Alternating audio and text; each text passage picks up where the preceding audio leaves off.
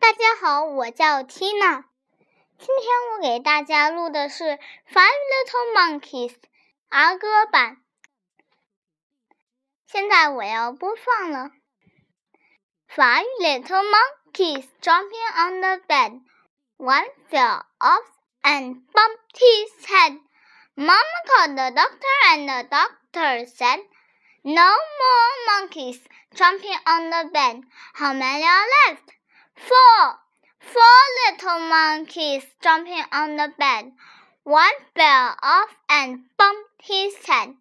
Mom called the doctor, and the doctor said, No more monkeys jumping on the bed. How many are left? Three. Three little monkeys jumping on the bed. One fell off and bumped his head.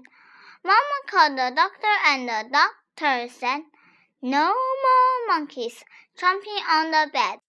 How many are left? Two. Two little monkeys jumping on the bed.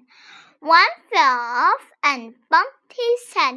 Mom called the doctor, and the doctor said, No more monkeys jumping on the bed. How many are left? One. One little monkey jumping on the bed. She fell off and bumped her head. Mom called the doctor, and the doctor said, No more monkeys jumping on the bed. How many are left? There are no more monkeys jumping on the bed.